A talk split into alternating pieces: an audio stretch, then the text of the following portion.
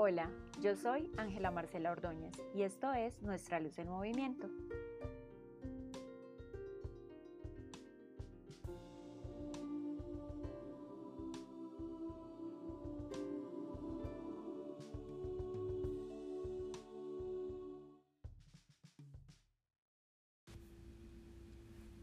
Bienvenidos y bienvenidas al segundo episodio de este podcast llamado Nuestra Luz en Movimiento.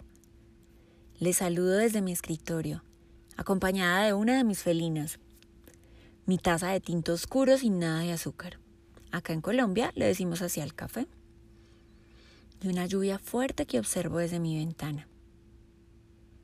Hoy quiero hablarles de fotografía, el arte de pintar con luz, el espejo, uno de los recursos que usa este sello para creer y crear magia. Pero no voy a enfocarme en la parte técnica, no. Para ello están los expertos, la academia, los libros. Yo voy a irme por el camino que he recorrido como eterna aprendiz de la imagen, de las luces, de las sombras. El camino que mi corazón e intuición me han trazado, el cual decidí seguir cuando di a luz a este hijo. Ya en el primer episodio les conté por qué lo nombré así. El aprendizaje de la fotografía llega a mi vida como, mm, abro comillas, una válvula de escape, cierro comillas. Un salvavidas, una manera de comprenderme y expresarme a través de las imágenes. En un momento donde mi alma gritaba soledad, pérdida, dolor, tristeza, ansiedad, abandono de mi esencia, una sensación como de deberle algo a la vida. Estoy hablando del año 2012, inicios de 2013. Recuerdo con mucho amor que una mujer maravillosa, mi amiga, mi hada madrina, mi compañera, me compartía sus conocimientos sobre ISO, velocidad de obturación, apertura de diafragma, balance de blancos, distancia focal, etcétera, etcétera, etcétera. Pero lo más lindo de todo era que me permitía practicar con ella, tomar su cámara. En aquel tiempo yo no tenía. Y lanzarme al agua para hacer las fotos. Por otro lado, también asumía el rol de posar, de ser la modelo para sus tareas. Yo me dejaba, lo disfrutaba y aprendía demasiado. Todavía conservo muchas de esas fotografías. Desde muy pequeña tuve cámaras fotográficas. Pero esa historia se las voy a contar con más detalles en el tercer episodio, cuando les hable de algo que titulé Ella, su cámara y su pasado. A esto de tener cámaras desde pequeña, le debo poder contar con tantos recuerdos visuales de momentos, situaciones y personas. Algunos gratos, otros no tanto. Pero es que las historias se cuentan desde la dualidad, eso nos hace humanos. Sin embargo, solo hasta el tiempo que les mencioné ahorita, comencé a hacer conscientemente fotografía. De profesión, soy terapeuta de la comunicación humana, fonoaudióloga, y en los procesos que guío, reconozco muchos aspectos, pero les voy a nombrar dos. El primero es que todos accedemos y transmitimos la información por múltiples canales y siempre existirán unos con los que nos conectamos más que con los otros. Yo, por ejemplo, casi todo lo asocio a fotografías. Me considero bastante visual. Recuerdo más lo que veo que lo que escucho. Yo puedo decir que pienso en imágenes. Y el otro aspecto, el segundo, es que cuando tienes claro el para qué, el cómo aparece, abunda y se resuelve.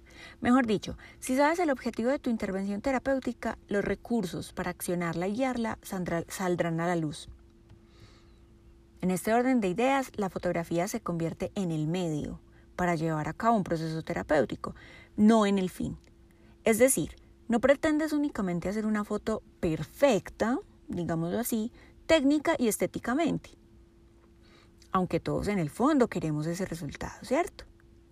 Sino que abrazas el proceso de crearla, construirla, leerla, escribirla, narrarla, mientras y después de hacerla.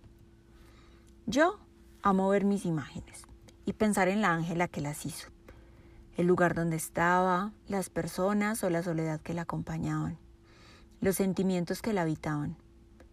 En fin, todos esos elementos que realmente la componen y que no siempre están explícitos en el encuadre final. La fotografía terapéutica la defino como una alternativa usada para mirarnos diferentes, para entrar en nosotros y ponerle el lente de la compasión a nuestros procesos personales. Una alternativa que me ha facilitado el autodescubrimiento. Estamos aprendiendo a sanar desde lo más antiguo hasta lo más actual, desde lo más profundo hasta lo más superficial. Diariamente nos enfrentamos a realidades que nos piden salir del modo automático para sanarnos.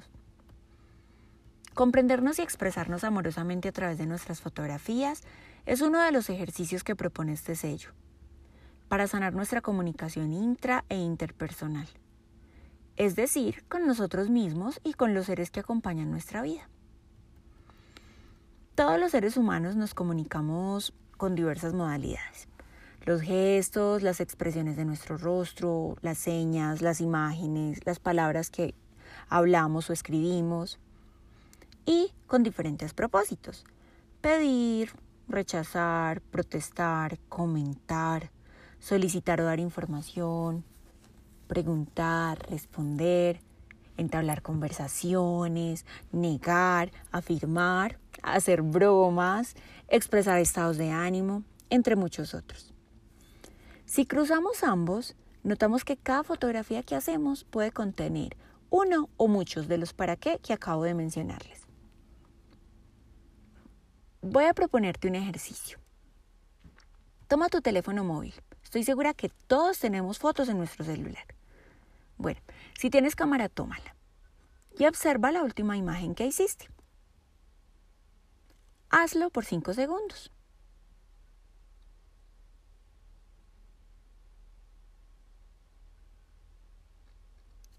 Ahora pregúntate, ¿en qué lugar la hice? Mientras la hice, ¿estaba conscientemente allí? ¿Para qué la hice? ¿Qué quería transmitir con ella? ¿La hice para mí o la hice para que la vieran los demás? ¿La publiqué o la dejé solo para mí? ¿Me gustó el resultado o disfruté más del proceso? En el momento que la hice, ¿cómo me estaba sintiendo? ¿Hay algo en ella que no me guste? ¿Algo que quiera evitar, borrar o olvidar? Regálate un instante para ser sincero contigo. Permítele a esa fotografía ser tu espejo, un tiquete para viajar al interior, un pasaje a la introspección. Todo el tiempo estamos mirando las fotografías de otros, pero ¿cuándo voy a mirar las mías? ¿Por qué me cuesta tanto mirarme? O por el contrario, ¿para qué me miro tanto a través de mis imágenes? Te invito a que escribas, grabes, pintes, dances esas respuestas. Estás apoyándote en la fotografía para comunicarte compasivamente contigo, con la vida. Algo así es aquello de la fotografía terapéutica, un puente para la comunicación, para el autodescubrimiento. Para ejercerla es importante que cuentes con formación en áreas de salud o educación que estén avaladas para guiar los procesos terapéuticos o de enseñanza-aprendizaje en las personas que se inclinen por tu acompañamiento. Una de mis maestras en fotografía terapéutica dijo una vez, hemos perdido el camino hacia nuestra propia identidad y, sin embargo, cada día más personas deciden utilizar la fotografía para expresar sus emociones, enfrentando sus más profundos miedos y traumas. Yo Ángela decidió entonces abrazar la fotografía para recuperar ese camino. De ella resalto esa posibilidad de trascender el lenguaje más allá de una modalidad verbal. Por último, quiero mencionarte que la fotografía terapéutica basa su accionar en algunas técnicas como el autorretrato, Te cuento que en nuestra luz en movimiento le bautizamos la selfiterapia. La fotografía introspectiva, la fotografía proyectiva, la fotografía inclusiva, el álbum familiar. En otros capítulos entraremos en detalles de cada una de ellas y cómo desde este, sello, desde este sello estamos articulándolas y practicándolas para que, no hagamos, para que nos hagamos cargo como individuos y sanemos como colectivo. En otras palabras, o mejor dicho, en palabras de nuestra luz en movimiento, para que hagamos magia como brujos y brujas que somos y nos apoyemos como aquelarre. Háganse más fotos, carajo. Mírense primero ustedes. Aunque suene cliché, las salidas para adentro. Con mi voz les abrazo fuerte. Les invito a seguir nuestras redes sociales. Instagram, arroba Nuestra Luz en Movimiento, Facebook Nuestra Luz en Movimiento y a suscribirse a nuestro canal de YouTube Nuestra Luz en Movimiento. Gracias por hacer parte de este sello. Abracen sus sombras, abracen su luz.